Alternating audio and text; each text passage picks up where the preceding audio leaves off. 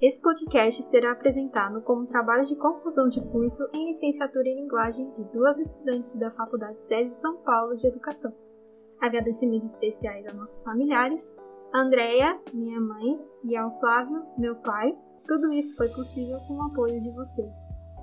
Agradecimentos especiais também a Estelita, minha mãe, Sérgio, meu marido, e aos meus filhos João, Ana e Alice, pela compreensão, paciência e muitas vezes pela ausência. Obrigada, sem vocês nada disso seria possível.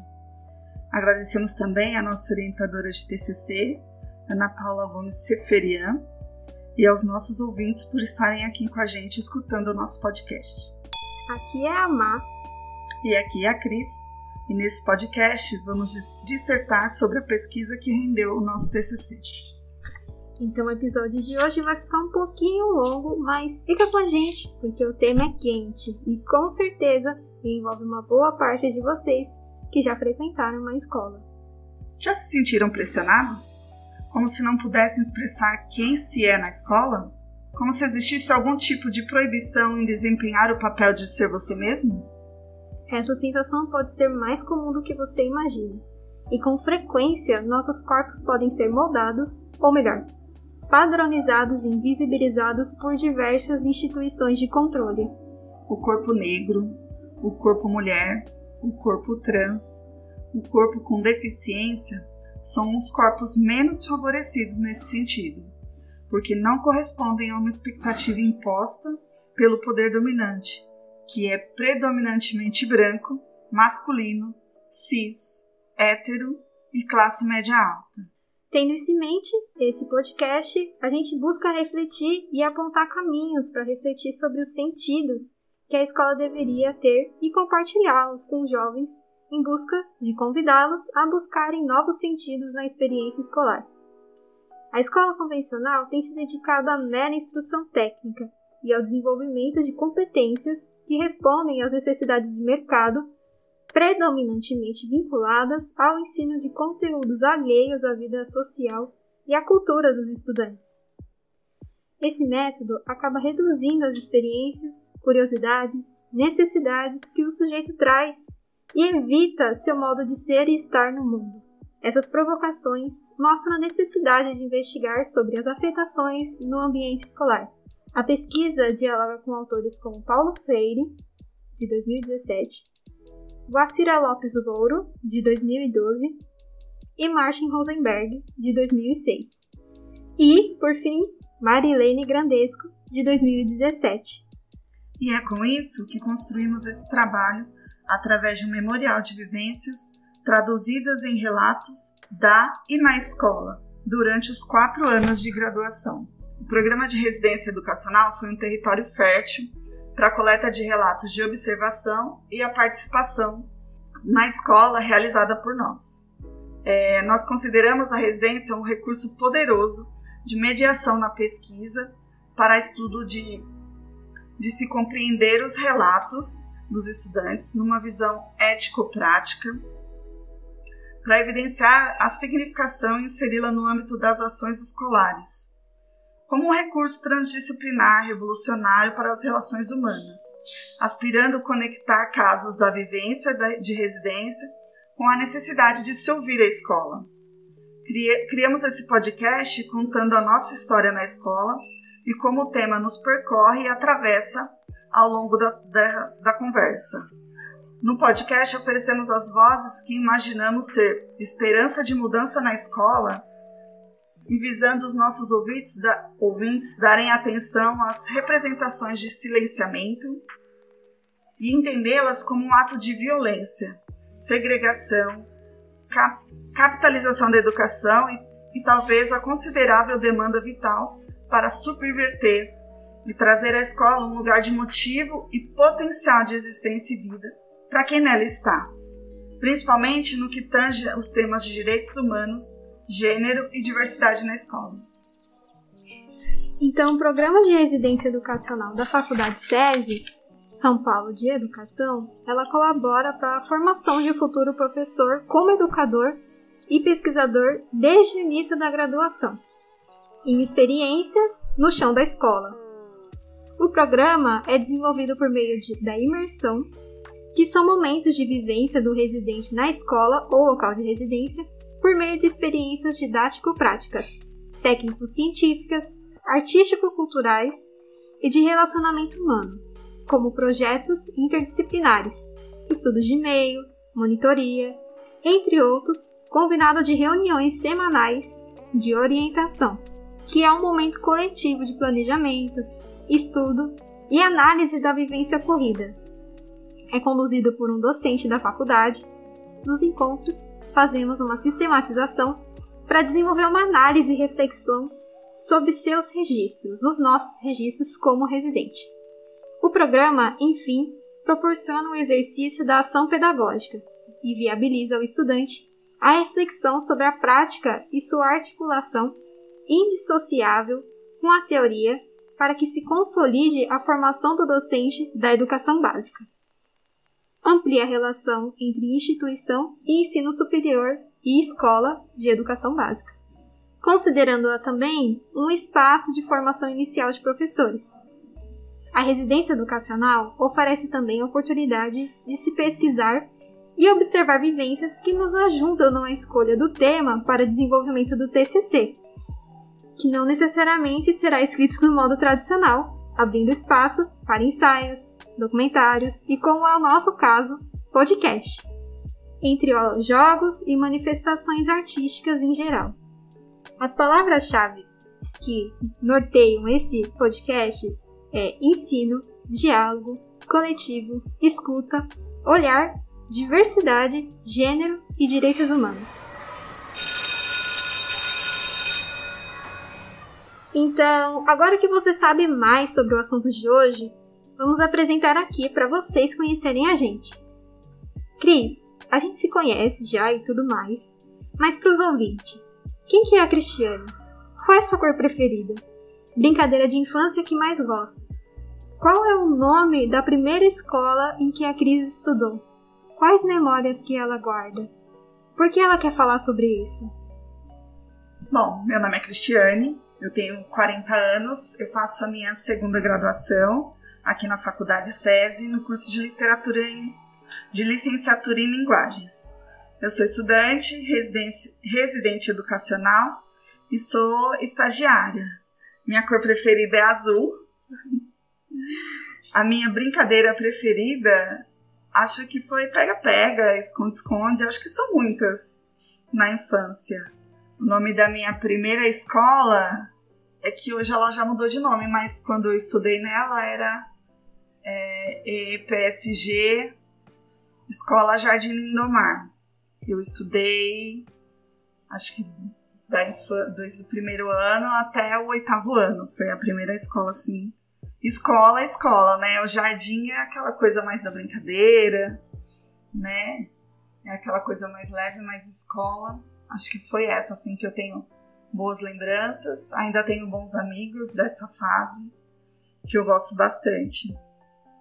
Foi importante, né? Que a gente se apega com como é importante a escola. Ela continua nas nossas vidas, mesmo depois de crescer. Né?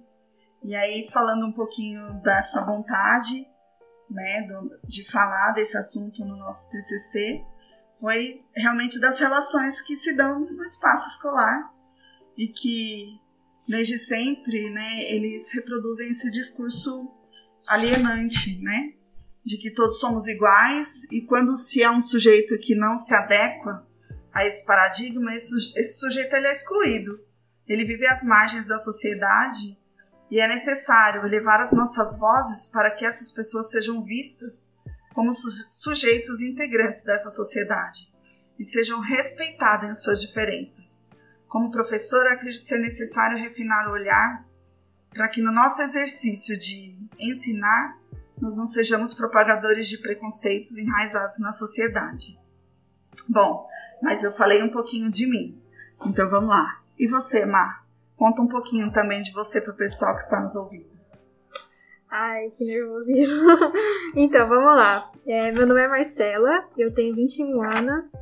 Eu sou de Osasco, uma cidade da Grande São Paulo, e faço minha primeira graduação na Faculdade SESI, no curso de licenciatura em linguagens, né? Eu sou estudante, residente educacional e faço trabalho voluntário. Então, eu quero seguir na área da educação e produção de materiais didáticos. A vontade de fazer esse TCC nasce de uma trajetória de vida respaldada em constantes paradigmas. É, como indivíduo, um indivíduo mulher, numa sociedade patriarcal, desigual, e simplesmente não é modismo querer falar de como isso pode ser um potencial destrutivo na identidade de alguém. E isso atinge nas minhas ações como docente, porque é necessário se fazer um movimento que promova a potência de vida às demais identidades na escola. E esse tema me atravessa e o TCC tem parte de mim, tem partes de partilhas de nós, outras pessoas que estão caminhando numa jornada contra a violência e promoção dos direitos humanos. Gênero e diversidade na escola. Eu faço referência a uma fala da autora Audre Lorde quando ela diz: Não sou livre quando outra mulher for prisioneira, mesmo que nossas correntes sejam diferentes, né? Mesmo que as correntes delas sejam diferentes das minhas. E com isso, é, a gente fez esse trabalho com, com o objetivo de reunir vivências na educação básica com experiências singulares e comuns de pessoas que estão na educação para fortalecer práticas coletivas e traduzi-las em um memorial de relatos e saberes que afetam nossa prática ao desvelar e mapear os diversos conflitos, violências, desigualdade de gênero, diversidade e direitos humanos na escola. Então, o que, que a gente pensou durante esse podcast sobre essa pesquisa? As perguntas que ficaram dentro da nossa mente foi, foram, né? Como podemos subverter os efeitos das, da, das cristalizações de identidades, articulando em seus papéis dados na sala de aula e na escola? E como o olhar, a escuta o envolvimento pode ser um recurso de potência para a promoção dos direitos humanos, gênero e diversidade na escola. E a justificativa, a justificativa é que a teoria cartesiana ela não enxerga a pessoa como integral, com todas as partes. Ela a vê de forma binária. Eu vou dar um exemplo aqui. É, a gente tende a ver as coisas como bem, mal, certo, errado, homem, mulher, e é sempre ou, né? Tendemos a classificar pessoas por tipificações. Então, enquadramos elas por grupos e características. E isso na própria língua, a gente classifica ideias a partir de contradições. É... Eu lembro de um professor que a gente teve, Cris, que, que falava como que a gente sabe que cadeira é cadeira? Porque cadeira não é mesa, não é estante, não é parede. Então, a partir dessas contradições. É, o pensamento cartesiano ele opõe-se à totalidade de sensações e percepções que surgem a partir das necessidades existenciais inerentes e intrínsecas à condição humana.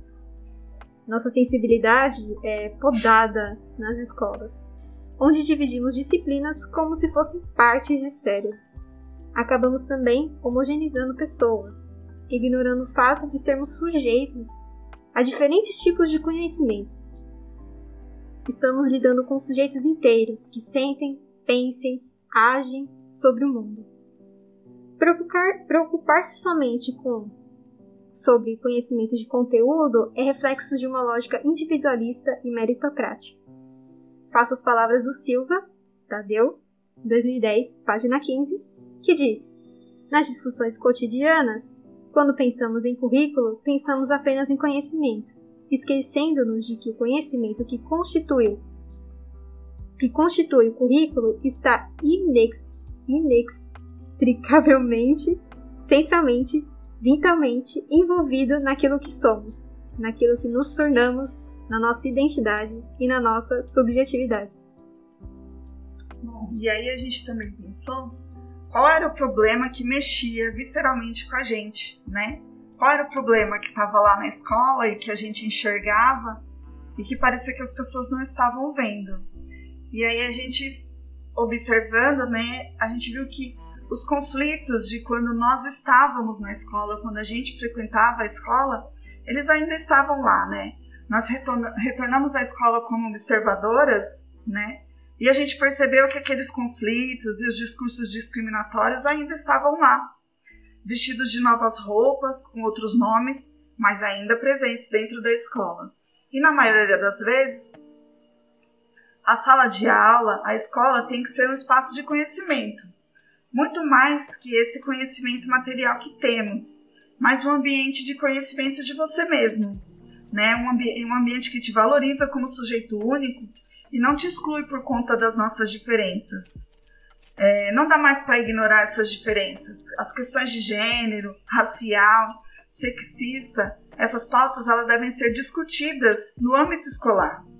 Devemos ter um olhar afetivo e metodolo metodológico que emergem vivências na educação básica, como histórias de vida e experiências singulares e coletivas das pessoas que trabalham na educação e que são constitutivas de micropolíticas e de diversidade, das diversidades. Né? Essas pessoas são complexas, elas são plurais, híbridas, contraditórias, ambíguas, e elas existem nessas fronteiras é, de, de deslocamentos identitários. Né? Essas experiências apresentam a todos nós o desafio de dar continuidade e se criar novas políticas públicas educacionais e culturais atentas à diversidade, além das formulações teóricas, mas em novas metodologias e práticas capazes de desvelar e mapear os diversos conflitos, a violência e as desigualdades, historicamente arraigados na nossa sociedade e na nossa cultura, né? E aí a Guacira Lopes Louro, 2012, na página 61, ela vai dizer assim: diferenças, distinções, desigualdades. A escola entende isso. Na verdade, a escola produz isso. Desde seu início, a instituição escolar exerceu uma ação instintiva. Exerceu e ainda exerce, né? E a gente teve esse olhar de entender que a escola ainda fazia esse movimento quando a gente retornou não como estudante, mas como observadora, né? E aí nós começamos a fazer algumas perguntas, né? É, o programa de residência educacional, o que, que ele impactava na nossa trajetória como docente e como essa vivência na escola, como observador participante, foi necessária, né, para que a gente escolhesse o tema do nosso TCC. Bom, ouvinte, agora que você já sabe o que inspirou a gente e quais são as nossas intenções com esse trabalho, a gente vai seguir com os relatos que nós recolhemos e observamos em nossa vivência nas escolas. E aí a gente quer elucidar para vocês que o objeto principal desse podcast são os relatos. Então, para desenvolver o presente processo de pesquisa, nós utilizamos os relatos colhidos através de observações em sala de aula. Os relatos foram colhidos em residência escolar realizada em duas escolas da rede SESI, que aqui identificamos com a escola A e escola B, para a realização das análises qualitativas em estudos de caso. Então vamos lá. A escola A é localizada numa cidade do interior de São Paulo. A escola fica situada num bairro periférico e, em sua maioria, estudam filhos de trabalhadores oriundos da indústria, né, de diferentes setores, desde diretores, gerentes, trabalhadores de produção e há uma mescla de estudantes, estudantes com laudos, com problemas familiares, que convivem com pais separados, estudantes de pais e mães ausentes, né? Contextos que se refletem em diferentes tipos de comportamentos expressados no, no dia a dia da escola, né? E a escola B era localizada na capital paulista. Os estudantes são de diversas realidades, uns associados às indústrias, pois seus responsáveis trabalham lá, e outros porque estão próximos das suas casas. A escola possui um clube de atividades esportivas, isso atrai um público que vive na região pela acessibilidade. E aí a acessibilidade ao transporte, né? A, acessibilidade de estudantes de outras estados, de outras cidades da Grande São Paulo, né? E aí nesta unidade coexistem realidades de, de públicos diferentes que a frequentam. Então a colheita das vozes desses alunos foi, se deu na observação da escola e da comunidade escolar. Então a gente estava observando professores, alunos, funcionários, né? e os relatos são frutos da observação e da nossa participação na escola. Inicialmente, é, nós vamos utilizar como fonte a residência educacional né, nas escolas SESI, onde, participar, onde a gente pode participar ativamente e observar como se desenrolam as ocorrências, as dinâmicas, as ações, as rotinas, as vivências dentro da escola. É, os autores convidados a narrarem esse podcast conosco, os relatos e os dados coletados durante os momentos de observação, são essenciais para a elaboração e conclusão desse projeto. A pesquisa será qualitativa, pois o objetivo do trabalho é a reflexão de como a estrutura de poder se comporta com seus agentes subjetivos em um estudo de caso. E a por fim, né, nós vamos fazer toda uma reflexão e as conclusões em cima desses relatos. que eu falei, não as minhas cicatrizes. Elas são coadjuvantes, não melhor figurantes. Que nem devia estar aqui. Permita que eu fale, não as minhas cicatrizes. Tentando roubar nossa voz, sabe o que resta de nada? Por aí. Permita que eu fale, não as minhas cicatrizes. Se isso é sobrevivência, me resumir a sobrevivência. Roubar um pouco de bom que vivi. No fim, permita que eu fale, não, não as minhas cicatrizes. Achar que essas mazelas me definem é o pior dos crimes. É dar o um troféu pro nosso algoz e fazer nós sumir. E agora, damos início ao memorial de partilhas de relatos autorais e coletados por observação e partilha que colegas compartilharam conosco. Então, o primeiro relato, é, gostamos de batizar o, todos esses relatos como inesquecíveis, é, na tentativa de eternizá-los aqui nesse podcast. Então, tentamos eternizar esses relatos em matéria viva. No grupo de estudos, falando sobre relatos de vivência na escola, uma das participantes, chamada S, conta uma vivência que movimentou e afetou o grupo. Ela conta de sua jornada de trabalho. No período da manhã, ela é profissional da saúde, trabalha no postinho perto de sua casa, e no período da tarde, ela trabalha como professora no Macei. Com frequência, ela encontra seus alunos da escola no posto onde trabalha, um estudante que ela teve anos atrás a reconheceu e agradeceu essa professora e disse que ela foi importante na sua trajetória de vida. E ela começa a contar a nós o porquê. Durante os horários de descanso das crianças, elas podem brincar com seus brinquedos no dia do brinquedo podem trazer de casa ou podem brincar com os brinquedos da escola no baú compartilhado. Um aluno chama sua atenção porque ele não brincava com os brinquedos que trazia de casa, num saquinho plástico cheio de carrinhos coloridos. O sujeito não queria brincar com aqueles brinquedos. Ele queria brincar de boneca, queria brincar de casinha, de cozinhar. E a professora apresentou os brinquedos do baú da escola para ela poder brincar. E o sujeito acaba brincando com os brinquedos da escola e com as outras crianças que dividiam seus brinquedos. Ela brincou. Até que chegou o dia em que a responsável por aquele aluno queria conversar com a professora. No evento, a responsável questionava o porquê dos brinquedos voltarem da mesma maneira que iam na mochila. Quer dizer, estar no mesmo lugar sem nem mesmo abrir a sacola. Os brinquedos voltavam do mesmo jeito. E questiona saber do que, que o filho estava brincando. A professora responde que muitas vezes ele brinca com outras crianças com brinquedos da própria escola. A responsável pergunta quais eram os brinquedos e do que ele brincava. A professora responde que muitas vezes brinca de cuidar de bebê, de cozinhar, de mamãe e papai. A responsável diz que esse tipo de brincadeira a professora não deveria permitir, porque era coisa de menina, de mulherzinha e o filho era homem. A professora consciente diz que o dever dela é garantir o direito da criança de brincar. Ao impedir isso, ela está indo contra um direito assegurado para as crianças, que é o direito de brincar.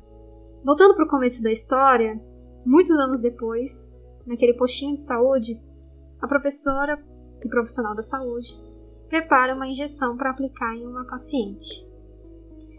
O paciente explica que não dá para aplicar na nádega por conta do silicone. Essa paciente a reconhece e agradece. A professora não sabe por quê e a paciente se apresenta. Lembra daquele aluno que você teve anos atrás, que deixou, que você deixou que ele brincasse de boneca, de casinha, quando ninguém deixava? Era ela.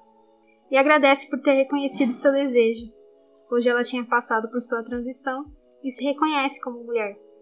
A professora foi uma das pessoas mais importantes da sua vida e que a validou. E ela conta para o grupo: Eu só estava garantindo o direito dela de brincar. Bom, e aí eu vou contar para vocês um segundo relato, né? É, um certo dia na escola, as crianças estavam brincando no parquinho e um dos meninos negros, um, um aluno negro, ele ficou fora da brincadeira. Ele se sentou sozinho num banco e abaixou a cabeça. E nós fomos até lá e perguntamos por que ele não ia brincar com os demais, né? E as outras crianças vieram na nossa direção e disseram que uma menina não aceitava que ele ficasse na mesma brincadeira porque ele era negro. Levei o caso para a professora e ela chamou a menina que proibiu o garoto de brincar com o grupo e deixou de castigo, sentada perto da professora. No, meu, no nosso entender, ela apenas passou pano para essa menina na questão. Deixou que o menino se restabelecesse e refizesse sozinho da maldade alheia. Não resolveu nada. E aí, num outro relato, eu lembro de acompanhar os estudantes no intervalo, em 2018, para ter certeza que eles não se machucariam com as brincadeiras. Nesse dia em particular, os estudantes estavam em uma quadra coberta e brincavam com seus grupos das mais diversas brincadeiras: pega-pega, futebol, estátua.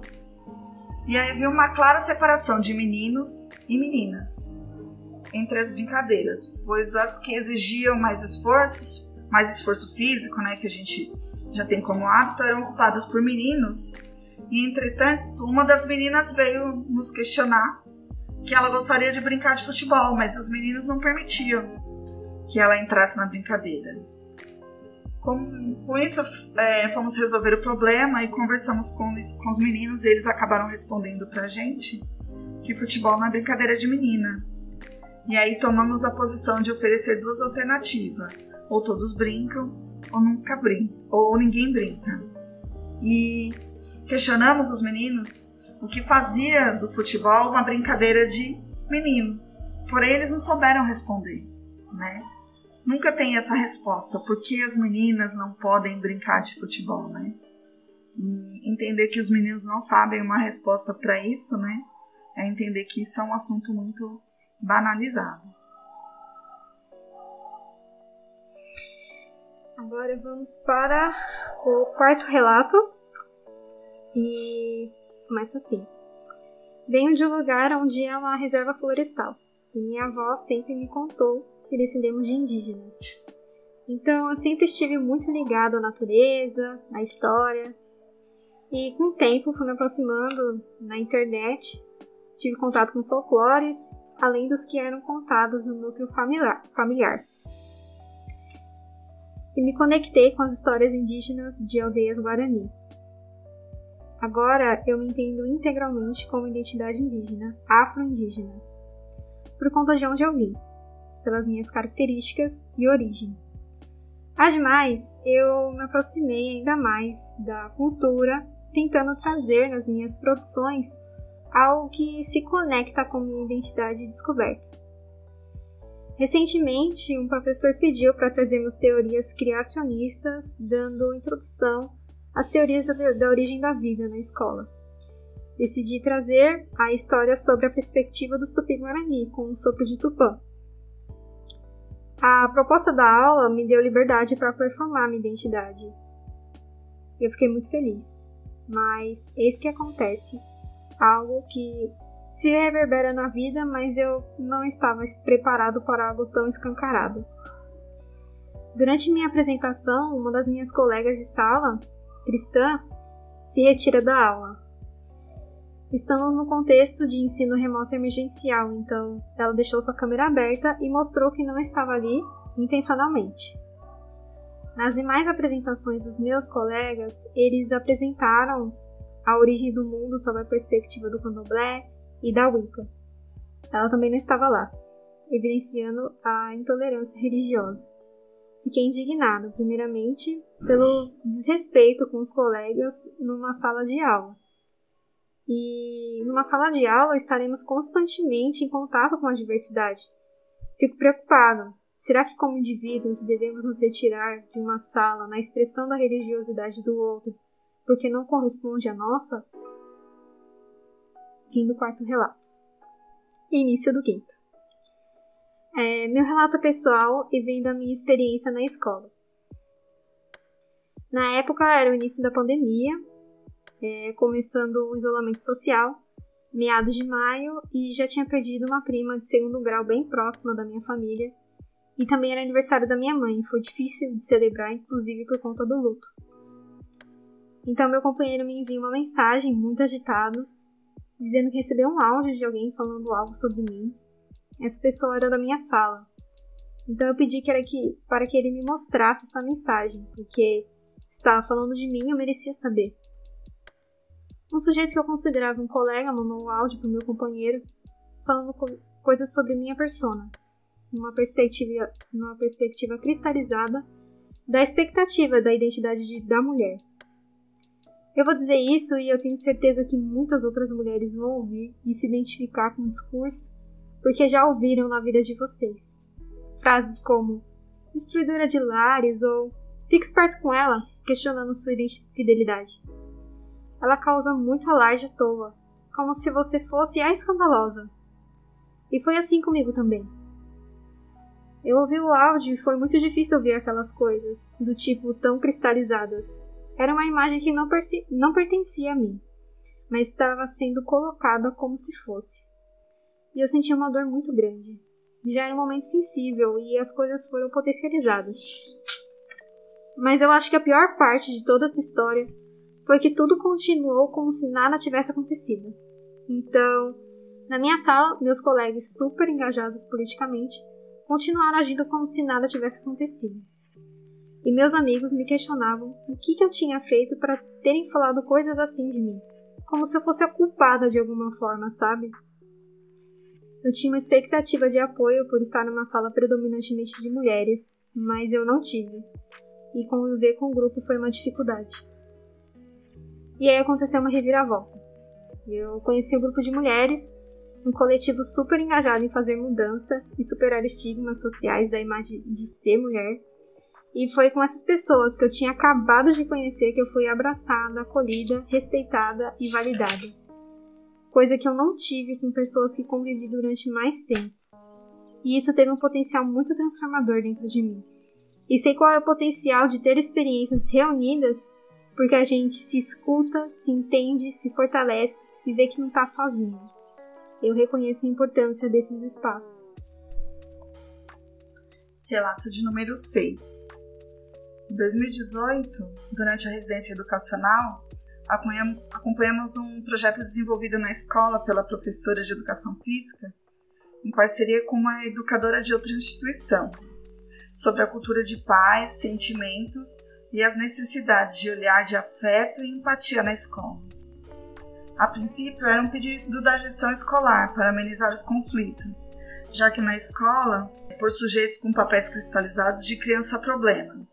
A professora viu isso como uma oportunidade de ação em fundar uma equipe de ajuda, né, com o objetivo de criar atores como referência na escola, ajudando na resolução e na observação de conflitos e na intervenção dos problemas de convivência pelos próprios sujeitos. Assim, eles teriam alguém que é igual a eles e assim eles teriam alguém igual a eles para ajudá-los a descobrir os seus erros quando subjugam o outro e se, indign se indignarem com a injustiça que vem acontecer. Essa formação foi composta por dinâmicas reflexivas e vamos descrever uma delas aqui em formato de relato. Foi um dos primeiros encontros. Fizemos uma dinâmica em grupo que se constituiu em agrupar as crianças segundo as cores sorteadas nas cadeiras, olhar para as qualidades que cada um escreveu no encontro passado e ver se existem semelhanças, sublinhar as qualidades que coincidem com a do outro colega, desenhar o contorno de um colega num papel craft. Dentro do contorno, escrever todas as qualidades compartilhadas por, por pelo menos duas crianças e depois descrever, escreverem todas, circular aquela que mais se repetiu, compartilhar com, com o grupão a identidade que surgiu em cada minigrupo. E aí, nesse último momento, a gente pôde observar a maneira como eles se enxergavam e os, os grupos que se integravam os sujeitos com as, com as imagens cristalizadas, né? A imagem de criança problema. Os desnutridos de afeto tinham dificuldade de escrever suas qualidades. Também se viam com mais defeitos. Era assim que a comunidade escolar olhava para eles. Como educadoras, temos a consciência de que nossas palavras podem ser causas de conflito, medo, raiva, mas também elas podem transmitir amor, afeto, a compreensão. E numa situação em que o aluno não consegue demonstrar a sua empatia para com outro colega, pergunte se ele é empático com ele mesmo ou se alguém está sendo com ele. E aí, como diz a Guacira Lopes Louro lá no livro escrito em 2012, lá na página 61, diferenças, distinções, desigualdade e desigualdades. A escola entende isso. Na verdade, a escola produz isso. Desde o seu início, a escola constituiu e exerceu uma ação distintiva. Agora vamos de saideira com os pingos is. E aí, subverter essa lógica é um caminho longo, né? Mas, porém, a gente deve começar de algum lugar. Como ponto de partida, né, o Rosenberg, que é o autor do livro Comunicação Não Violenta, ele nos diz que uma, uma linguagem rica em palavras que classificam, dicotomizam, tem raízes profundas na nossa sociedade, onde as marcas são deixadas pela foram deixadas pela colonização, ainda onde essas marcas deixadas pela colonização ainda ferem e interferem no desenvolvimento de uma sociedade mais justa, onde a escola é lugar de conhecimento e desenvolvimento humano. E ainda se encontra tão ligada à propagação dessas idiosincrasias. Né? E aí a gente chegou no século XXI e a sociedade se recusa discutir dentro da escola as questões de gênero, as questões de sexualidade, o racismo, o sexismo, pautados nas ideologias que foram implementadas junto com a colonização. Né? E aí a gente vê que é preciso abrir espaço na escola ou em qualquer lugar na sociedade para buscar esse diálogo, um diálogo mais profundo do que simplesmente ignorar o fato de que as chamadas minorias existem e que elas têm buscado espaço na sociedade, né? O uso de termos que diminuem é uma identidade que não, não pode ser de modo algum utilizado dentro da escola, dentro da sala de aula. E qualquer outro ambiente plural. E como professor, que ao dizer aos alunos meninos que se abraçam, que o abraço é uma coisa de meninas, como para dizer que mulheres que têm todo esse sentimentalismo, ou mesmo para dizer que dois homens que se abraçam não são homens, como esse ato de carinho, como se esse ato de carinho ele pudesse ser visto como um preconceito, né? A normalização de comportamentos estigmatizantes desumaniza o sujeito e não reconhece as relações de poder que dominam a nossa sociedade. Concordamos quando Freire ele afirma, lá em 2017, na página 111. Como posso dialogar se me admito como um homem diferente, virtuoso por herança, diante dos outros, meros isto, em quem não reconheço os outros eu? Né? E aí a gente tem que abandonar essa postura que ainda nos remete aos tempos da, de colônia. Esse homem diferente, virtuoso por herança, que o Paulo Freire nos fala não representa a sociedade, não representa a sua, a sua totalidade. Ao longo dessa caminhada, nós vamos nos deparar com diferenças, gêneros, etnias, raças, classes sociais, e essas diferenças elas não devem evidenciar em nossas práticas educacionais, como o autoritarismo, o abuso, a hostilidade, a exclusão, a discriminação, né? Esses conflitos eles sempre existiram e eles vão existir no ambiente escolar, porque o conflito é o que traz a informação para o sistema. Mas o que importa é a maneira que nós vamos lidar com esses conflitos, né? A gente precisa nos comunicar de forma empática. Não é fazendo um uso abusivo de poder que eu tenho como professor e conquistando, é, é conquistando e respeitando o respeito almejado produzido por, por medo. Ao julgar o aluno por seu comportamento, sequer nos perguntamos o que há por trás desse comportamento. Um comportamento indesejado é reprimido, repreendido, invisibilizado. Às vezes, abrir espaço para o diálogo, para onde todos possam elucidar suas necessidades e desejos, pode ser o caminho para a mudança. É também e, e ele é, é, também um caminho para quebra de estigmas, né? Como professores, a gente tem que estar atento ao que acontece na nossa sala de aula, por mais que seja difícil observar o que acontece todo o tempo dentro de uma rotina de produção de diário, de classe, talvez de quantidade de alunos, né? E pelas inúmeras salas que nós temos, pode ser um fator determinante para que a gente não esteja atento às necessidades dos nossos alunos e também às nossas necessidades. Então, a estigmatização dessas ações desejáveis criam opressões continuamente, né? Vai desumanizando as pessoas, não reconhecendo as relações de poder que existem na nossa sociedade, que existem nessa estrutura da escola. Então, a escuta, o diálogo e o olhar, eles podem nos ajudar a dar conta daquilo que é normalizado e invisibiliza invisibilizado pela sociedade vigente, mantendo vivas as práticas de opressão que renovam com o passar dos tempos.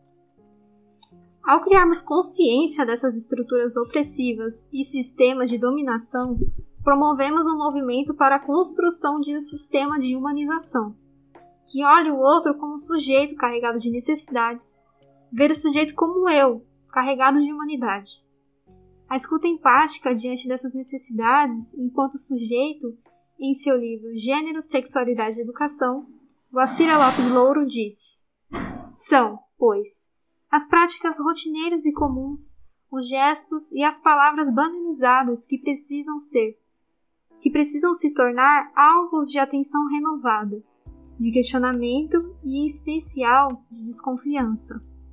A tarefa mais urgente talvez seja exatamente essa: desconfiar do que é tomado como natural. 2012, página 67. Questões de gênero, raça estão sempre presentes no ambiente escolar, e é preciso estar atento a essas manifestações dos estudantes. Mas também essas replicações às práticas enquanto professor. São pequenos atos cotidianos a começar pelas palavras que utilizamos em sala de aula, que parecem ser inofensivas, mas que podem ser nociva para aquele que nos ouve. Frases como como isso é coisa de menina, esse comportamento é inaceitável para uma menina. Sem esse direito, você é uma moça, ou mesmo chamar os alunos de forma pejorativas como e aí negão, moreninho e tantas outras podem parecer palavras comuns, mas que podem abalar a autoestima e o desenvolvimento escolar desses sujeitos. Concordamos quando Marshall Rosenberg diz, na página 45 em seu livro feito em 2015, ficamos perigosos quando não temos consciência de nossa responsabilidade por nossos comportamentos, pensamentos e sentimentos. Entender que essas palavras estão carregadas de ideologias preconceituosas e excludentes e que corroboram para a manutenção desses discursos é um dos caminhos possíveis para a promoção dos direitos humanos, gênero e diversidade na escola. Mas chegamos à incógnita da questão. Será que apenas o diálogo basta para diminuir as violências na escola e na sociedade? Essa é mais uma daquelas questões que estão ligadas às propostas da linguagem neutra. Mas será que mudar uma letra de uma palavra vai diminuir a violência de gênero respaldada no binarismo? A resposta para ambos é: precisamos começar de algum lugar. Vacira Lopes Louro, em 2017, na página 64 a 65, diz: Dispostas ou dispostos a implodir a ideia de binarismo rígido nas relações de gênero, teremos de ser capazes de um olhar mais aberto de, um de uma problematização mais ampla e também mais complexa, de uma problematização que precisa, que terá que lidar, necessariamente, com múltiplas e complicadas combinações de gênero, sexualidade, raça e etnia. O olhar, a escuta, o envolver nesse sentido, vem com uma proposta de fenômeno de contracultura, que refuta a lógica das relações de poder que diminuem o sujeito na escala inferior da pirâmide de quem manda e quem obedece. Esse fenômeno vai de encontro com as condições propícias para a vida e seus elementos. O que fazer quando os conflitos acontecem? Ignorá-los? Evitá-los e diluí-los? O que cuida da conexão básica para que a partilha daquilo que está vivo dentro do outro e em mim seja respeitada? A linguagem simples para que as potências de vida dentro de nós chegue para outras pessoas. Temos tendência na nossa língua a fazer polarizações devido ao pensamento ocidental grego cartesiano. Nesse sentido, como fazer para conversar com alguém que pensa tão diferente? Será que não concordamos tanto assim? Será que só não temos o anseio de preservar aquilo que me alimenta e me constitui como sujeito? A violência é reconhecida como a maioria como um grito, agressão moral e física. E, e na comunicação entra no sentido de apagamento da existência do que está respaldado na vivência do sujeito. No podcast Mamilos, um episódio dedicado à comunicação não violenta, o convidado faz, traz um exemplo de quando ele voltou para o seu país de origem depois de uma temporada no Brasil. E ele conta que constantemente é, seu guardião pedia para abaixar o volume de voz porque estava gritando. Acontece que ele não estava gritando, ele só tinha se acostumado com o volume médio de tons de voz usados pelos brasileiros. A questão toda não era o grito, era que o volume que estava sendo usado não era o que era confortável para o outro. Se ficássemos isolados de era grito ou não, a conversa não ia sair dali, porque cada sujeito deseja promover uma, a sua perspectiva de, de narrativa. Nesse contexto, a reflexão que fica é: você entra numa conversa para ganhar ou para crescer? Aqui fazemos uma proposta para interromper o discurso dominante. O posto de não violência não é a submissão pelo medo, a vida para as coisas que não estão mais fluídas. Ele confronta o poder e o paradigma de dominação, que estão enraizados na nossa história, território, narrativa e cultura. A não violência não é passividade, indiferente à repreensão. Ela é engajada e transformativa. Quando paramos para conversar com alguém, é criada uma espécie de elo que tem uma linha frágil que conecta. Como que a gente lida com esses momentos de tensão? A gente se posiciona? A gente ignora? Vota nulo? Comigo, o outro, o mundo social e coletivo. O processo de transformação ocorre quando eles se encontram num ponto em que lidamos com uma chance de criar condições próprias para a vida. Nossa humanidade está conectada com algo que podemos coexistir em nossas diferenças. Estamos juntos, mesmo discordando um com o outro. Só de olhar, a gente transforma.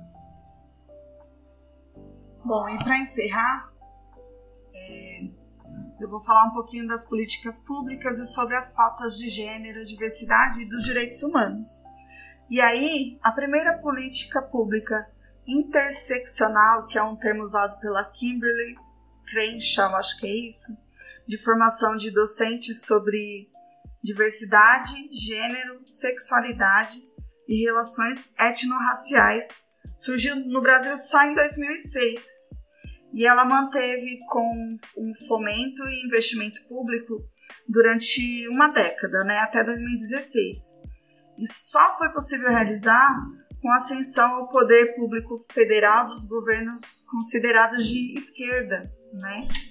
E que ainda assim eles foram pressionados pelos movimentos feministas, né?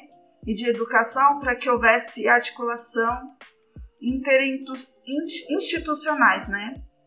E aí foi a Secretaria Especial de Políticas para Mulheres e Secretaria das, de Políticas para a Igualdade Racial, com o MEC, retirado do livro Políticas e Direitos da Políticas, Políticas e Direitos, da série Direitos Humanos, Gênero e Diversidade na Escola, MEC, UFBC 2016, organizada pela professora doutora Andréa Paula Kamensky. E, no entanto, essa política ela teve um enfraquecimento em 2016 com os cortes e desvios de fomento, né? A pesquisa e a formação continuada para professores do governo atual. E devemos instigar as conversas assim, né? É, a Grandesco, é, lá no livro dela de 2017, na página 631, ela vai falar que formamos e reformamos nossa experiência de vida criamos e recriamos nossas interpretações dos eventos e construímos nossa realidade e nosso self. As políticas elas existem, porém, dado o contexto político, elas não conseguem se manter, né? Então a gente deve subverter e libertar esse sistema. E com isso chegamos a uma conclusão. Dentro das considerações finais, propomos uma rede de apoio de contação de relatos e experiência na escola em promoção do diálogo compartilhada no podcast, esse que vos fala. Visto que é uma mídia mais acessível, assim também vamos democratizar o acesso à informação em um veículo de transmissão popular. Como diz Anderson em 2017, página 631, em Apu de Grandesco 2017, através dessas buscas dialógicas, significados e sentidos são continuamente construídos, elucidados revisados e reconstruídos. Ao emergir novos significados e sentidos, possibilidades são criadas em forma de pensamentos, sentimentos, expressões e ações. Desse modo, o diálogo por si é transformador. Então, deste modo, a proposta é trazer o podcast reunido, reunindo os relatos e experiências vividas é uma metáfora do que propomos nesse trabalho de conclusão de curso, que fala sobre a necessidade de buscas dialógicas no meio de transmissão de difusor de experiências em áudio, que é o podcast, para que essas vivências não passem só de uma lembrança ruim, porque é no coletivo que a gente se nutre e fortalece, dá movimento e encontra momentos de ruptura. E se você chegou até aqui, saiba que a nossa caminhada se torna recompensadora. Obrigada por estar aqui com a gente nessa reta final de graduação como nosso ouvinte. E aí, vocês têm um relato que querem compartilhar com a gente? Conte sua história. Envia no link do Forms anexado na descrição deste episódio. Quem sabe isso vira um livro, não é mesmo? Ali, ó, mestrado. Valeu!